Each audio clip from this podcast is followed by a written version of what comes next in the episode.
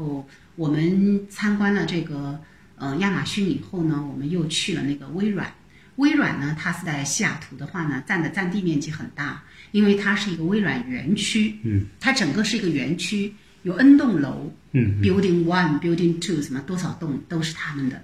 嗯，现在的那个微软园区也是非常非常的美，因为现在的西雅图，问我是第二次去西雅图，哎呀，想到秋天的西雅图，真是带给人真是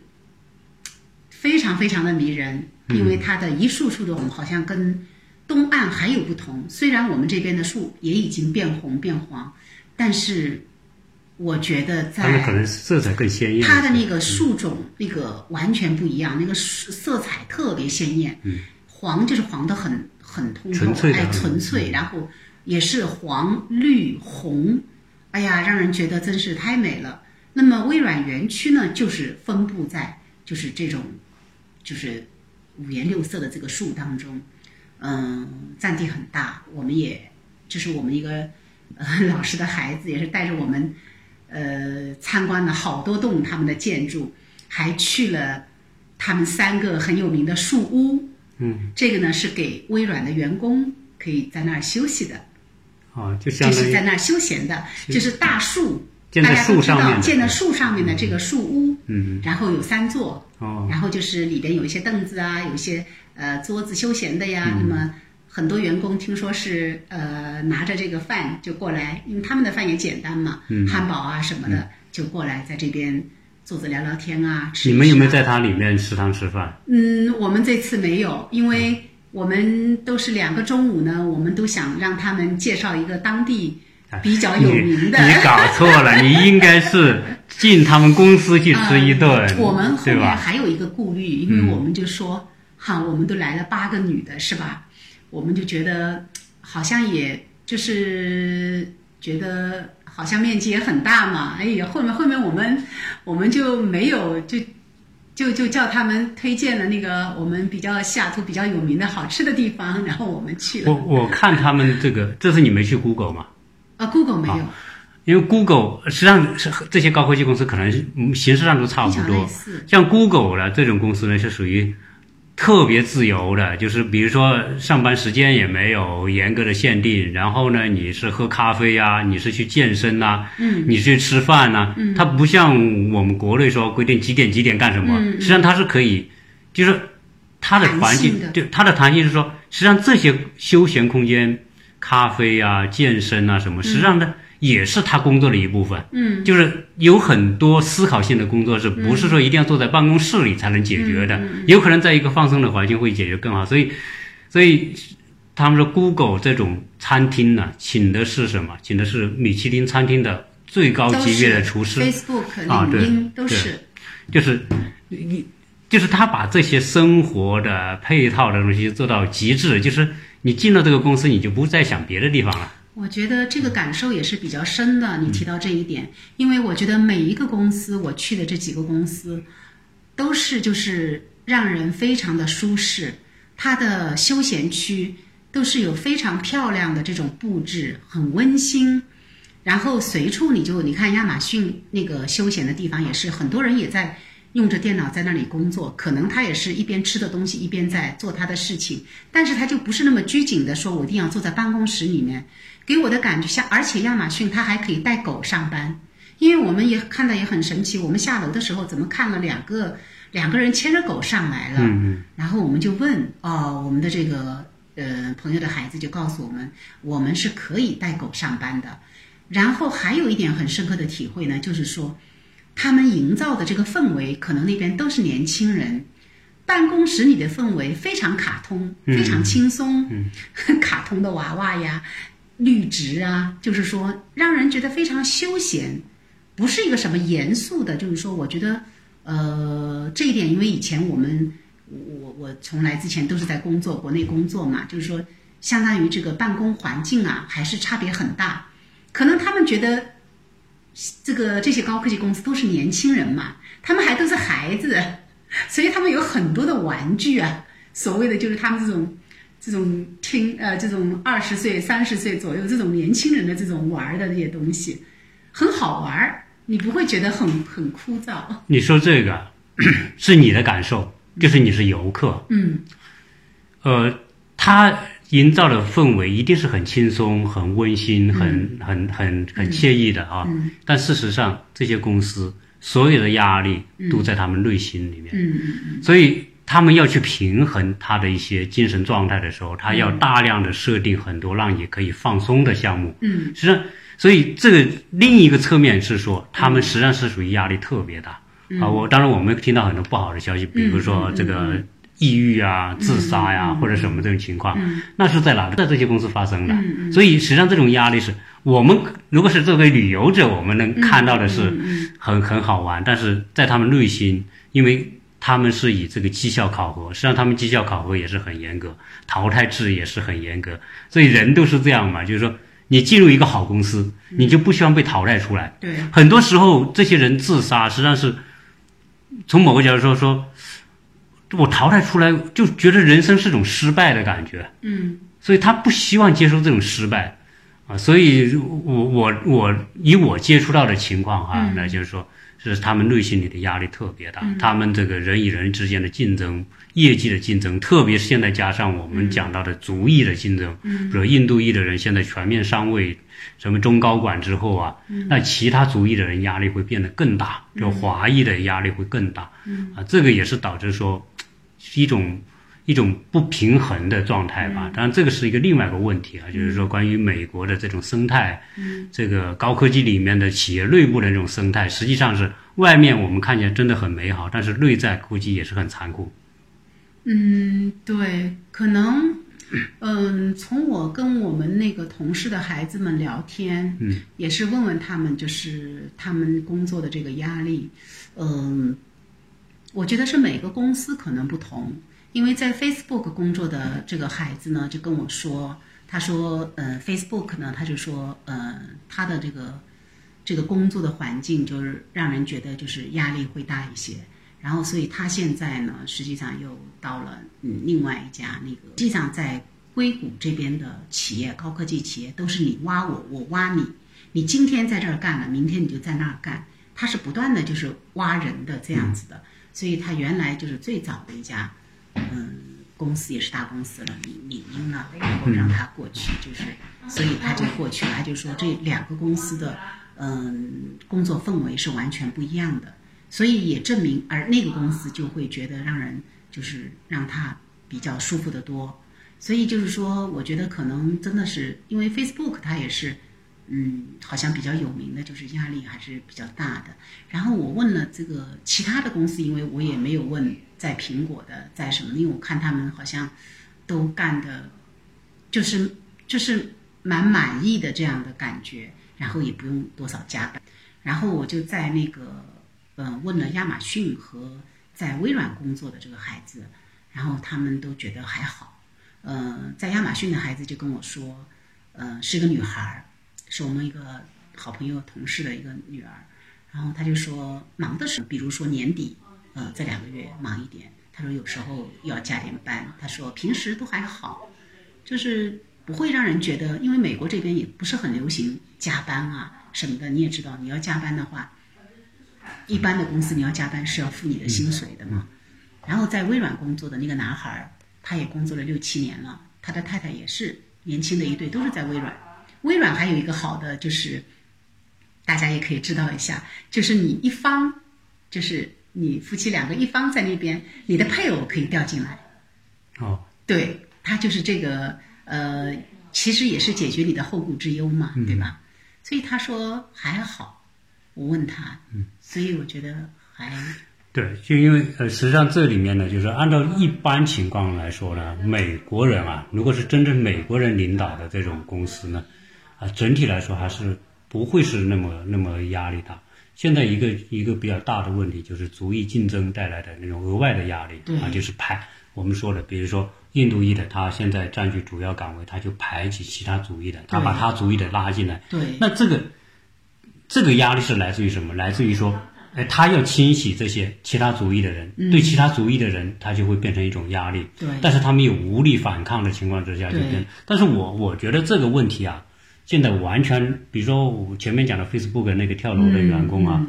那个秦姓陈的吧，嗯，但我觉得他完全没有必要做这样的一个选择，因为你有本事能够进入这样的公司，对说明你还是相当厉害。对，即便在这个公司遭受一点人际关系的挫折啊，我觉得你完全在硅谷那么多的企业，对吧？你都可以有机会换工作，不是说非得要待在这个公司，对吧？嗯，对。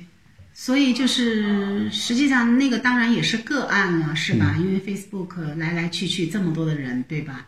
嗯，毕竟这种像他这样走这个极端的这种路子的还是比较少，还是少嘛。所以我就觉得，正如我我我我也是这样的想法呀。我觉得你能能能够到 Facebook 来工作，那么也证明你自己的优秀。那么的话，我觉得优秀是各个方面的，你抗挫折的能力，对吧？你承受这些，你肯定在美国已经很多年了嘛。你在学业上也好，以前工作上也好，应该都经历过各种挫折，所以不知道是压倒他的最后，嗯，这是一个是什么原因吧？就是我们说的说最最不好听的话，就是说在美国真的没公司要你，以你这种经历回到国内找一个好公司也是绰绰有余的对嘛，对吧？就不知道，就是说，因为他可能不是介绍他也有很多家庭的负担嘛，嗯，是吧？也是有家有口的，然后还有孩子啊，呃，关键是身份，身份关键是他啊的家人在美国的身份是依赖于他的工作机会。如果他失去这份工作，有可能他就必须回国。但是就算回国就回国，就算国内机机会也不少，就算回国，我觉得国内的机会更多。对我觉得我的感觉就是，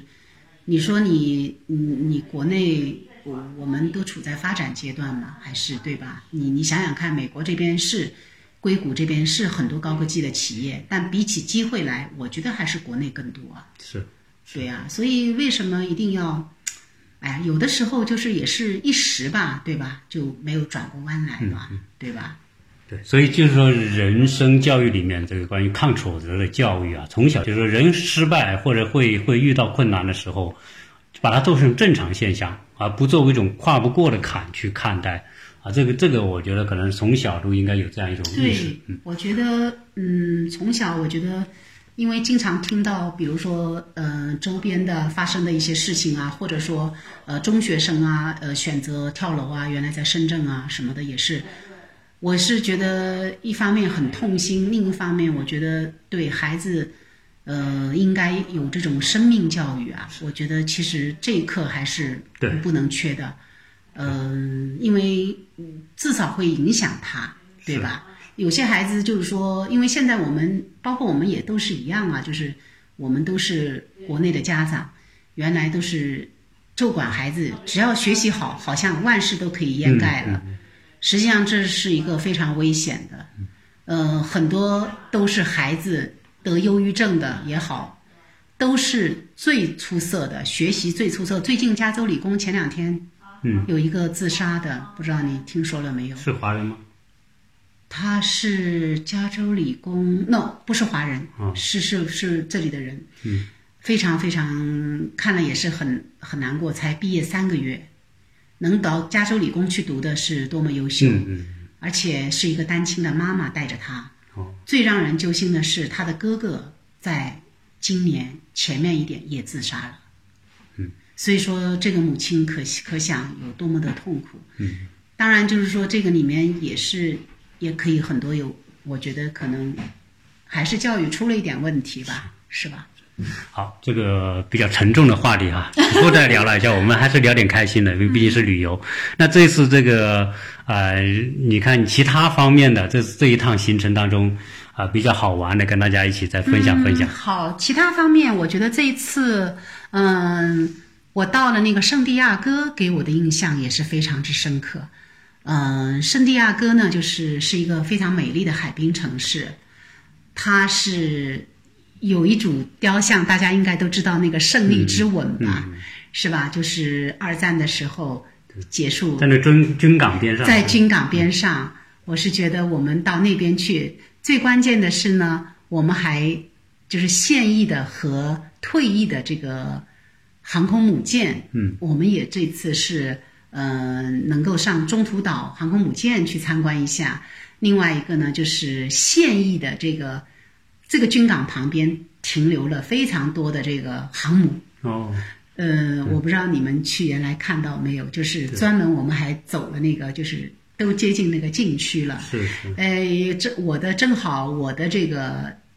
先生的姐姐的女儿刚刚从 Navy 就是海军学院毕业，哦，分到这个航母上，然后他们在那儿集训，然后就是让我们也是让我也是感受到有那个圣地亚哥这个非常漂亮，就是给人的感觉就是非常嗯，整体这个城市很漂亮，很像西班牙。西班牙没有去过，对对，但是这个城市的确是有它的特点哈，它的海也特别的干净和碧蓝。如果是军迷啊，就是喜欢军事的，对啊、值得去那里看，因为那里是美国在太平洋沿岸最大的啊、海军基地。军基地，嗯，对，嗯，没错。所以这个圣地亚哥，我是觉得，呃，它的这个，而且你如果说对航母感兴趣的话，上到它的中途岛的这个航母上啊，现在我觉得他们都很先进，要领一个耳机，嗯，你随便走到哪个飞机，哪个你都有这个中文的介绍，嗯，只要滴一下就可以了，嗯，这个现在真是也是高科技，也是以前我我我觉得还好像还没这么方便，嗯嗯所以这也是一个亮点。嗯嗯，然后就是感觉到这个西雅图这次给我们所有八个人都留下了非常美好的你有没有去参观一下比尔盖茨的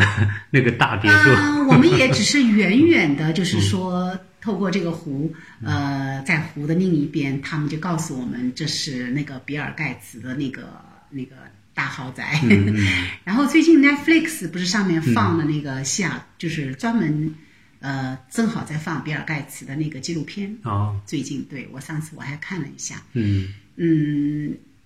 西雅图我觉得给我的印象就是，虽然我们这么多天都在下雨，他们说也是不巧，而且雨还很大，嗯。导致我们原来准备去的国家公园关闭，嗯。原来准备去的那个呃雷尼尔雪山也关闭了，所以这个有不巧，但是呢，非常一点都没有就是觉得好像在西雅图好像很呃呀这个地方都没去成很遗憾，相反哇秋天的西雅图实在太美了，因为西雅图有很多一望无际的像海一样开阔的这个湖，嗯。我觉得我们在往前往这个国家公园的路上，两边的这个湖光山色，一个是湖景，第二个就是那种那个山上全部是五颜六色的山，嗯，让我因为这现在都是红的、黄的、绿的，就是这样的山，让人觉得一路这个美景啊是不断惊艳，让大家觉得对，如果喜欢摄影的西雅图，哎呀真西雅图的景色，它的丰富程度，它山、雪山、湖、海、森林，对呃，本身它的环境对绿化都做得特别好。但真正它让人待久了不舒服的，就是那边的阴雨天气。嗯，我也问了我们当地的这个我们这个老师的孩子，他们就是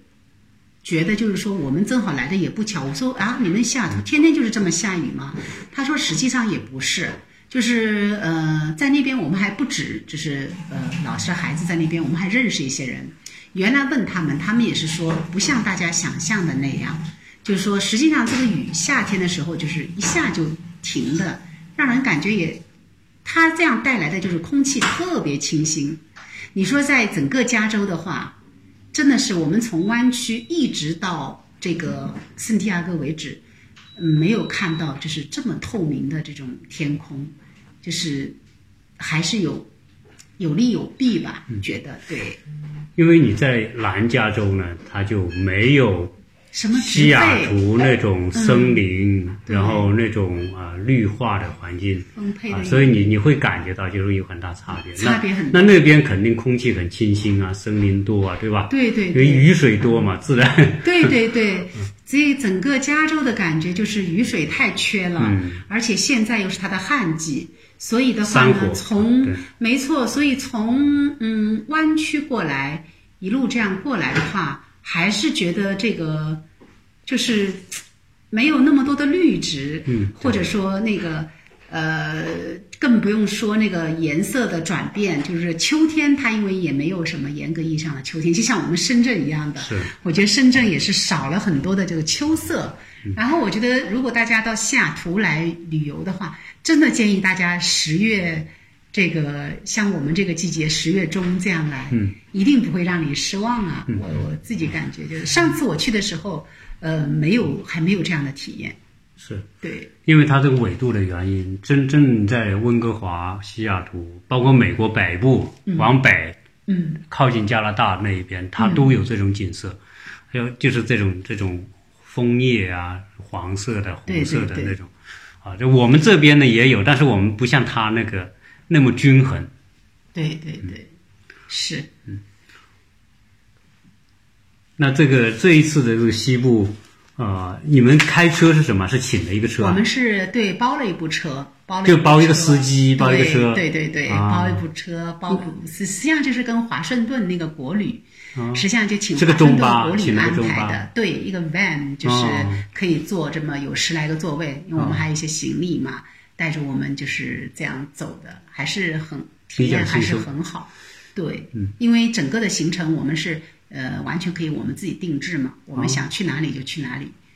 这样。可以，对，实际上对于你这种在美国已经生活这么久的人来说呢，啊，如果一起去到那边租一个，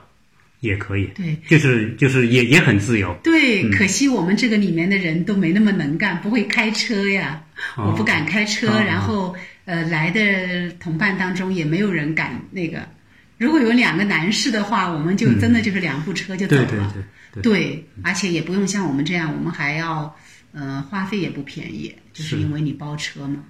对，最关键是包车带人是最贵的，带司机是吧？带司机嗯是，所以还是嗯、呃不便宜。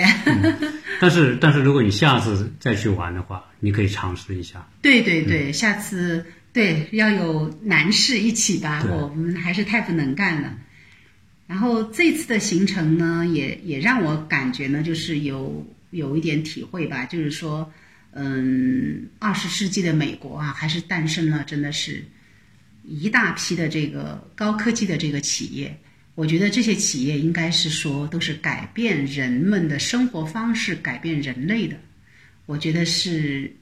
也是推动人类前进一大步，这些公司毫不为过。这样子说，另外一个也是觉得硅谷啊，还有像亚马逊这些大的这些高科技的企业，吸引到一大批的精英到他们这里来工作，也包括我们一很多的这个中国的这个优秀的孩子，嗯，也是感觉到，就是说，一方面就是也是嗯感叹他们的优秀嘛，也是呃就是来到这个地方能实现自己的价值。另外一方面也是觉得，其实就是我们国家还是流失了好多人才的，也是这样想，有的时候会，因为他们其实都是从求学开始的，对吧？然后在这边呃安家落户，在这边找到理想的工作。所以我觉得，嗯，这边的教育，这边的大学，真是还是吸引了这么多的人过来。我我我感觉到，就是我们我们要是我们国家，就是如果我们的教育，就是能够，嗯、更好一些，更加强一些，我觉得，嗯，就不会走失了这么多人呐、人才啊！你说流流失了太多的人了。这个这个话题呢，就是很难绝对的这么讲啊、因为是啊、这个世界啊，在今天它是平的，它是流动的，就是过去是资本流动和生意机会的流动，未来是人才流动，是决定了经济的走向。所以，在你说在过去的二三十年，那当然到有条件的到美国来求学的年轻人，对吗？嗯。呃，那时候国内的教育和人家是有差距的，就是人家代表未未来的教育，那你国内没有这种代表未来教育的，那自然大家来啊。虽然这些人才这边这边学习工作，但事实上来说，随着中国的发展，一旦中国有这种机会，还会流回去。对，因为什么？因为这个人才是哪里机会多，对对对我去哪里，所以这种流动也未必是坏事。实际上，我们这么多年的发展和崛起，没有这些留学的人，嗯啊，也不一定会有今天这么好。嗯，所以回不这个这个只能是说，嗯，呃，一个阶段一个阶段，就是人到美国来留学，这些人啊、有人多，我觉得你可以看成是一种学习，嗯。啊，就是这些包括你儿子对吧？嗯。他在这边学习，一旦真的觉得中国或者其他国家有更好的机会，嗯，让他去创业和施展的时候，对对对，他一定是流动的。没错嗯。没错。我是可能是想的比较狭窄一点，嗯。就是因为觉得感叹于以前不是都说北大清华是这边的预备学校吗？对，百分之五十的人都跑过来了，是吧？的确是，在我们那个时候的确是这样的，就是今天也不例外啊。嗯，那么多的人来了以后，其中我觉得他们能够留下来的，他们就在这边扎根了。嗯嗯这就是我的体会。因为毕竟还是就是有中国人这个情节嘛，可能自己也比较那个，然后就觉得，哎呀，这个这么多优秀的人才都跑到这边来了，嗯，然后虽然但对他们自己来讲，他们是肯定是嗯更有发展嘛，他们的发展环境肯定对他们更好，他们才会选择留在这里嘛。但就短期来讲，对我们也也也也是有一些就是这种这种这种方式啊，就是留学的这种方式，从大跨度的来看，对中国一定是有利的啊，对整个中国的竞争力啊，因为未来的竞争越来越聚焦在在人才嗯啊，资本都是跟着人才跑的，过去是人。资本决定一切，但是在未来来说，资本仍然特别重要。但是呢，创造力的人是最重要的。所以，真正现在你要说现在未来比啊，真正比的还是说你在教育方面，你能够培养多少创造性人才。那这个是我觉得这个是指数是最关键的啊。今天印度人崛起啊，就是很大程度上。呃，我我有一期节目会谈到印度，因为印度的国家战略里面呢，也不一定是他的国家战略，就是他做对了一些事情。嗯啊，我们有些方面没有做，没有没有做那么好，是因为我们没做对某些事情。嗯啊，这些事情可能是对未来适合未来某一个竞争的节拍。嗯啊，因为印度大量的培养 IT 人才，嗯那那可不就适应了未来的这种需要？对所以印度人才能够在这个硅谷那么啊发展那么那么好，对吗？对对对，跟他们的从小的这个语言环境也很有也不一样，他们语言也是官方语言也是英语。另外一个就是像我在微软的这个同这个同事的孩子就跟我说，他说他们的语言还是让他受到限制。对，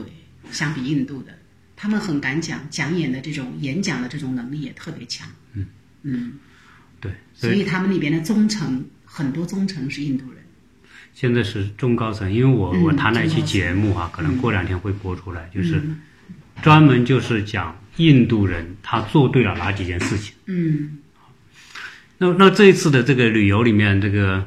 啊、有没有一些特别其他有趣的事情？嗯，一时就啊也、也想旅游呢是是这样哈、就是说一种体验。可是像你这个，你原来也去过那边旅游嘛，对吧？对对对啊，但是你每次去可能都会有不同的感受。对，我觉得跟同伴和跟家人又不一样。因为你见到了不同的人、不同的事、不同的景嘛，嗯对吧？对，啊，所以很多时候呢，就是虽然西部我们国内来旅游的，或者逛一通之后，可能就很难说短期再来哈。嗯，啊，但是确实这个美国西部作为旅游来说，它资源是很丰富。对，而且硅谷的话也有一点，就是硅谷的话，实际上它对世界的影响也是蛮大的。那你想，它的这个很多世界各地的高新园区啊，都是很多都是学习硅谷这样子建立的。就在我们深圳也是有，深圳也是有高科科技公司，也是很多啊，嗯腾讯啊、大疆啊、这些，嗯，也是感感觉就是说受这边影响就是很大的。因为那些高新园区一个接一个的，国内现在也很多嘛。嗯，其实这个模式就是也是硅谷这样子的。嗯，对，所以我觉得他他他这边还是嗯影响还是蛮大的。对，嗯就是这种呃，关于美国的这种科技的发展啊，把人讲到硅谷啊，实际上呢，这个是很一言难尽啊。嗯啊，我们很多时候都试图去解解析说，哎，为什么他会做到这样？但这里面确实它不是某一个方面决定了，它是一个时代综合因素决定了这个硅谷的创新对世界的改变。嗯啊，当然，它未来肯定在很多方面仍然会引领这个世界的一些潮流。嗯啊，但是只是说呢，啊，从原来的单一的啊，比如纯粹是美国，现在中国的这种发展还是会有很多机会啊，特别是在科技创新时代的这种弯道超车的机会啊，嗯。也是会有的啊，我们相信会有的，因为你中国人的这种这种能力吧啊，聪明，应该说还是在美国学到很多东西，所以我们今天看到有很多啊、回国去的，也做的不错的，也有啊，这个所以机会永远都是有，关键是啊做好这种准备吧。对，我刚才也是很认同你呃讲的这个，就是说现在就是留学回去的一大批人，就是对以后对国内的发展还是呃非常有推动力的。因为现在你说每年都是几十万人出来留学，嗯，的确是绝大部分人都回去了，回到家乡，我是觉得至少也学到了西方的这些嗯、知识啊，这些东西可以说中西合璧吧。对他们，你看这个眼界啊、认知啊，这些也都不一样。我觉得比我们这一代人，那还是要强很多，对吧？当然，所以，我有的时候我们跟同事聊天的时候，也是觉得，嗯、他们这这一代人会也是会非常出色的。嗯嗯，好，那我们这一次呢，就是借着你的这场旅游啊啊，聊了的一些感所见所闻，我觉得啊，对很多听友，我觉得还是很有收获的嘛。啊，至少我个人是很有收获啊，就是呃参加的这种婚礼啊，参加这些美国大公司啊，我希望以后你去了其他的地方，有更好的见闻值得分享的时候呢，啊，再跟大家来分享，好不好？好的，谢谢大家。嗯，好，那我们这一次非常感谢哈，他带来这些分享，谢谢大家收听。